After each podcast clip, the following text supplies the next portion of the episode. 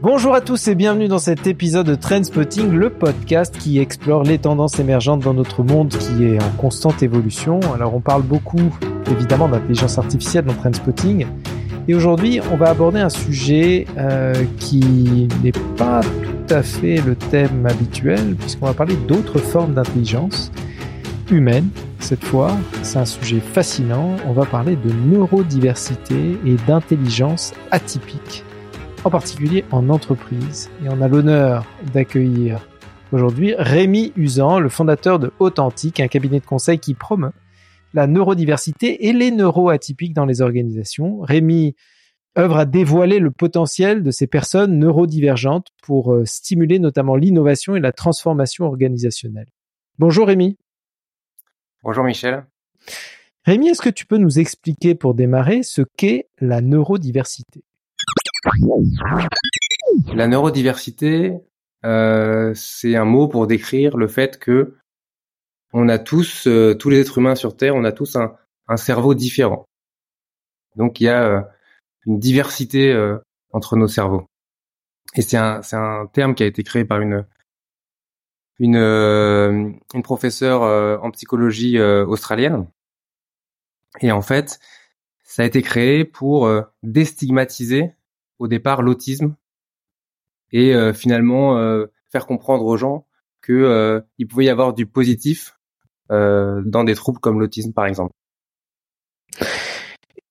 Est-ce que tu peux nous donner quelques exemples de, de personnalités neurodivergentes qui sont célèbres dans le paysage plutôt entrepreneurial d'ailleurs?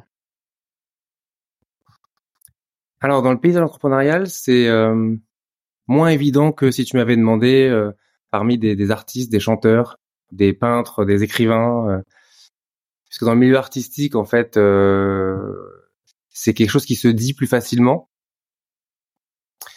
Euh, dans les entrepreneurs, il y a le fondateur de Bonobo, Andy Dunn aux États-Unis, qui parle du fait qu'il vit avec un trouble bipolaire. Après, dans les plus connus, et si on revient un peu sur l'autisme, il y a Elon Musk évidemment, côté euh, côté écologie, euh, Greta Thunberg par exemple. Et puis globalement, voilà, il y a, beaucoup de d'artistes et aussi de, de sportifs, Michael Jordan par exemple. Tu évoques le fondateur de Bonobo, c'est Andy Dunn. Je crois qu'il a fait un TED Talk en avril dernier. D'ailleurs, son TED Talk est est en ligne, je, je vous invite à, à, à l'écouter ou à le regarder. Listen from Losing My Mind. Euh, il est bouleversant son TED Talk. Euh, je vous invite vraiment à, à le regarder. Euh, il me semble que le fondateur de Virgin aussi fait partie des, des personnalités neurotypiques, non? Ouais, bien sûr. Richard Branson, qui du coup est un de ceux dans le business, on va dire, qui en parle le plus. Mmh. lui, il parle beaucoup de la, la dyslexie. Euh, de sa dyslexie et euh, il est promoteur de d'un concept qu'on appelle euh, dyslexic thinking euh, parce que selon lui, en fait, euh, les dyslexiques ont une façon de penser un peu différente euh, qui leur permet d'être particulièrement créatifs. Quoi. Qu'est-ce qui t'a amené personnellement à, à, travailler sur ces sujets? Moi, je suis personnellement concerné par le sujet parce que j'ai un trouble bipolaire et sur mon parcours, j'ai rencontré plein de gens qui avaient justement des fois des fonctionnements cognitifs un peu hors normes et qui avaient des talents exceptionnels, mais qui euh, les mettaient pas au service d'entreprise. Soit ils étaient en entreprise, puis du coup ils ils, ils osaient pas s'exprimer, soit ils étaient euh, euh, en entreprise. Et donc euh, euh, moi je me rendais bien compte que pour bien faire mon travail dans l'entreprise dans laquelle j'étais et, et attaquer des nouveaux marchés, créer des des, des choses nouvelles, bah ça il y avait besoin de cette diversité et ces façons de penser différentes. Et, et, donc je me suis dit bah pourquoi pas créer un cabinet de conseil qui vraiment euh, s'appuie euh, sur euh, le, le, pouvoir de la neurodiversité euh, pour aider les entreprises. Et, et, tu peux nous donner quelques éléments d'information sur le, le, pourcentage de la population qu'on peut considérer comme euh, neurodivergent bah, Le pourcentage de la population française, il est le même que la population mondiale. Ça, c'est aussi un truc qui est un peu spécifique à ce genre de, trouble, c'est qu'on retrouve partout sur la planète, quelles que soient euh, les géographies, les cultures, les milieux euh, sociaux. Et, euh, et, on est à peu près à 15% si on cumule l'ensemble des particularités, donc les troubles 10, la dyslexie, mais aussi dyscalculie, dyspraxie, les orthographies, etc. le trouble déficit de l'attention, ADHD en, en anglais, l'autisme, et là il y a tout un spectre aussi. Nous on s'intéresse particulièrement au syndrome d'Asperger ou, autisme de haut niveau, comme on dit. Et puis après il y a les troubles psychiques où on va retrouver la, dépression, le trouble borderline, le trouble bipolaire, schizophrénie, que nous on, englobe aussi dans euh, la terminologie neurodivergence, quoi, neuroatypie. Euh, donc c'est à peu près, ouais, c'est à peu près 15%, voire même ça peut monter jusqu'à 20%. On sait par exemple, alors ça c'est, des, chiffres, c'est le, le, CEO de l'ex-CEO de euh, Cisco, euh, John Chambers, lui il dit qu'il y a 25% des CEO qui sont dyslexiques. Donc il y a une surreprésentativité euh, un certain dans un job là. En, en, en moyenne, ça va être 15% des, des gens. Et, et comment, euh, bah, là, tu, tu évoques euh, la manière dont certains peuvent arriver à transformer cette spécificité en talent. Comment est-ce que euh, les personnalités que tu as évoquées sont parvenues à, à dépasser le stade de, de cette de cet état, de ce statut de neurodivers qui est parfois peut-être mal perçu dans la société en un talent. Comment, comment est-ce qu'ils sont parvenus à faire ce, saut? Alors effectivement, là, on donne des exemples euh, de gens qui euh, sont arrivés à réaliser un certain nombre de choses euh, malgré ou grâce à cette différence. Euh, c'est pas forcément la majorité, et donc on va dire que eux qui ont su faire de, cette différence un atout, euh, finalement, ils ont engrangé une forme de, de résilience, euh, de capacité d'adaptation, etc., qui a, aussi contribué à leur succès, euh, qui, qui et, qui est évidemment aussi dû à euh, leur façon de voir les choses différentes. Hein. C'est pour ça, pour certains, que c'est des grands innovateurs. Ils ont quand même de commun que c'est des entrepreneurs, ce sont des entrepreneurs, et, euh, et c'est vrai qu'on peut on peut penser que euh, le cadre assez normatif de certaines entreprises, ça, c'est pas tout à fait propice en fait euh, au déploiement euh, de, de, ces talents-là. Quoi. Et, pourquoi cette neurodiversité peut être une force pour une entreprise? Tu parles de, effectivement du milieu de l'entreprise. Pourquoi, pourquoi ça peut être une force? En quoi ça peut être une force? Bah, c'est surtout euh, aujourd'hui où en fait la plupart des entreprises doivent remettre en cause leur business model, euh, doivent s'adapter à un nouveau type de marché, de concurrents, des choses qui changent de plus en plus vite.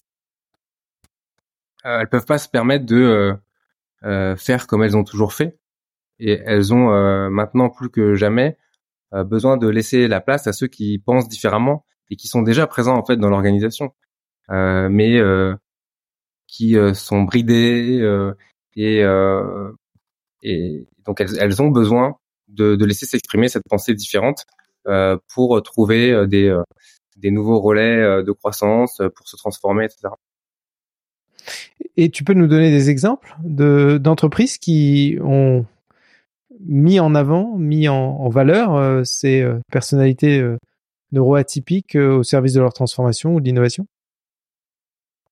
Les premières entreprises à s'être intéressées au sujet de la neurodiversité, ça a été euh, les grosses entreprises euh, tech américaines euh, ou les Big Four qui, surtout au sujet de l'autisme Asperger, sont dit tiens c'est des gens qui ont le sens du détail, sont bons en data, en modélisation, on va créer des centres d'expertise dédiés à ces profils-là.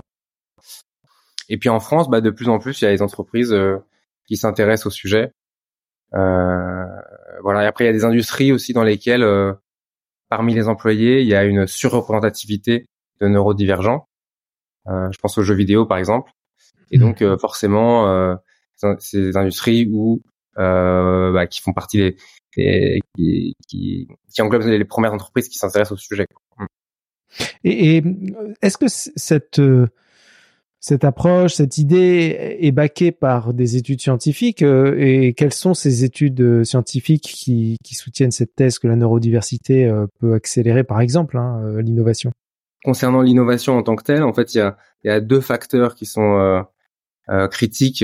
c'est ce qui ressort des, des, études pour faire émerger en fait l'innovation dans l'entreprise. C'est un la notion de d'espace de sûreté psychologique ou safe space, et deux c'est la diversité, pas seulement la neurodiversité, mais la diversité au sens large.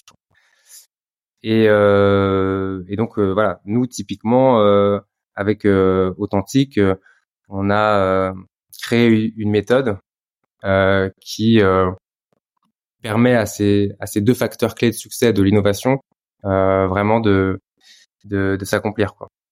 si je te pose cette question, évidemment, euh, tu imagines bien que euh, malheureusement, il y, a, beaucoup de discours autour euh, des nouvelles méthodes de management qui flirtent avec les sciences cognitives sans vraiment être baquées par des études scientifiques. Et c'est pour ça que je suis très curieux de savoir si il y a des auteurs, il y a des chercheurs qui ont travaillé sur ces sujets-là ou qui travaillent actuellement sur ces sujets-là. Et, pour en savoir plus et surtout pour que nos auditeurs euh, comprennent où nous en sommes aujourd'hui de, cette thèse. Est-ce que c'est une hypothèse Est-ce que euh, ça reste quand même de l'ordre de la croyance Ou est-ce que euh, il y a des faits scientifiques prouvés, euh, baqués par des études qui montrent que eh bien, la neurodiversité apporte des résultats positifs, soit en matière de productivité, soit en matière d'innovation dans l'entreprise? Sur l'aspect purement scientifique, il y a, des recherches qui sont faites et effectivement, il y a des, euh, des livres qui ont été écrits sur euh, typiquement le trouble bipolaire et la créativité. Parce qu'en fait, euh, la plupart des grands écrivains et grands artistes de ce monde, ils, avaient quasiment tous un trouble bipolaire. Donc, euh, est-ce qu'il doit y avoir un lien quelque part? Donc là, il y a, pas mal d'études là-dessus. Après, il y a des choses qui sont liées. Euh, il y a une professeure à Harvard qui a écrit un livre en 2010 là-dessus, au processus créatif en lui-même et aux états de cerveau successifs euh, qu'il faut euh, déployer pour euh, maximiser ce, ce, ce, cette créativité.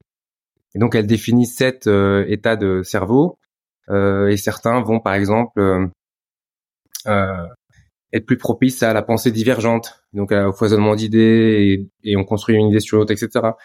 Euh, d'autres qui vont être plus dans la contemplation, etc. Enfin, elle définit ça et euh, ce dont on se rend compte, c'est qu'il y a certains états de cerveau qu'elle décrit qui sont très accessibles ou beaucoup plus accessibles par certains neurones divergents que euh, par le reste de la population, par exemple. Donc euh, voilà, c'est des associations comme ça qu'on peut faire. Euh, euh, et, et, nous, on se fait accompagner par notamment une, une, directrice de recherche au CNRS pour justement essayer d'apporter cette dimension scientifique sur l'impact de notre approche. Qui est fondamental évidemment pour euh, avoir euh, des preuves euh, de l'impact positif pour l'entreprise. Et si on se projette à l'horizon d'une dizaine d'années, on devrait voir d'ailleurs dans les entreprises foisonner des formes d'intelligence multiples. Hein. Je pense évidemment à l'intelligence artificielle, mais mais aussi, on l'espère, à d'autres formes d'intelligence humaine. On vient d'en parler. Comment est-ce que tu vois l'évolution de cette diversité des intelligences et de leur coopération dans les organisations à l'horizon d'une dizaine d'années? Bah le, lien avec euh, l'intelligence artificielle, pour l'instant, nous, on le fait euh, de la façon suivante. En fait, plus euh, l'IA se développe et tout ce qui est générative AI, etc., continue à se développer, plus tout ce qui est généralement facile pour les neurotypiques, donc pour la majorité de la population, euh, finalement euh, commence à être pris en charge par les IA. Et c'est tout ce qui est plus atypique euh, qui, qui, qui l'est moins, et donc ça a encore plus de valeur que ça en a déjà maintenant. Quoi. Ça, ça voilà, c'est, plutôt euh, euh, quelque chose de, de, positif pour les personnes neuroatypiques, si tant est que les entreprises emboîtent le pas et, et, et en termes de culture évolue quoi. Euh, bah, pour le coup, euh, voilà, neurotypique, je pense de plus en plus de valeur euh, dans, euh, dans, dans un monde où il y a de plus en plus d'IA quoi. Et, et, quelles sont les, les compétences qui pourraient, par exemple, demain être prises en charge par des personnalités neuroatypiques, sachant que les compétences entre guillemets typiques pourraient être en grande partie prises en charge par l'IA les, les neuroatypiques, en fait, ont des euh, spiky profiles comme on dit, c'est-à-dire qu'ils vont être très très très forts dans certains domaines et beaucoup moins dans d'autres. Euh, là où un neurotypique va être euh, plus ou moins moyen partout. Par exemple, quel quel domaine? Alors par exemple, si on prend l'autisme, je parlais voilà des mathématiques, de la modélisation. pour le trouble bipolaire, on va être sur l'empathie, la créativité. pour le trouble déficit d'attention, on va être sur la spontanéité et paradoxalement l'hyperfocus quand ils sont passionnés par un sujet. Donc ça, c'est des, des, qualités euh, qui sont démontrées comme euh, voilà étant des qualités euh, qu'on va retrouver euh, chez certains neurotypiques qui sont au-dessus de la moyenne de la population. Ces qualités-là, euh, si j'essaie de raccrocher à la question qui était par rapport aux, IA, globalement, elles sont très différentes d'un neurotypique à l'autre. Mais par contre, ce qu'il y a en, commun, ce qu'on retrouve souvent en commun, c'est la capacité à créer une vision, à euh, remettre en cause l'ordre établi, à euh, proposer des nouveaux modèles, etc. Et donc ça, c'est assez commun à l'ensemble des neuroatypiques. Et c'est des choses qui sont, euh, alors moi je suis pas du tout un spécialiste de, l'IA en tout cas pour l'instant, mais euh, qui me paraissent pas évidents à, faire faire à une IA. Oui, en fait la, la, la chose qu'on peut retenir de de tout ce qu'on s'est dit aujourd'hui, c'est cette capacité euh, des neuroatypiques à, par essence, à sortir de la norme.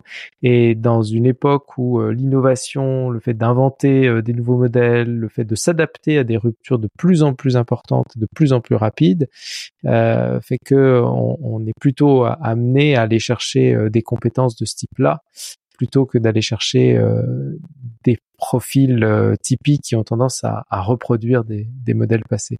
Merci Rémi, merci pour euh, tes réponses. Euh, merci à tous de nous écouter. On espère que cette discussion vous aura inspiré. Alors c'était une introduction évidemment à ce sujet. Il y aurait énormément de choses à dire euh, sur la manière dont on peut commencer à explorer cette neurodiversité dans, dans nos propres organisations. J'en profite pour vous dire que l'équipe de Brightness avec qui j'ai développé des programmes d'acculturation et de formation pour les entreprises au cours de ces dernières années intègre les offres d'accompagnement d'authentique. N'hésitez pas à les contacter pour en savoir plus. Toutes les infos sont dans la description du podcast. Merci de nous avoir rejoints sur Trendspotting. Restez à l'écoute pour plus de discussions éclairantes sur les tendances émergentes qui façonnent notre avenir. À très bientôt.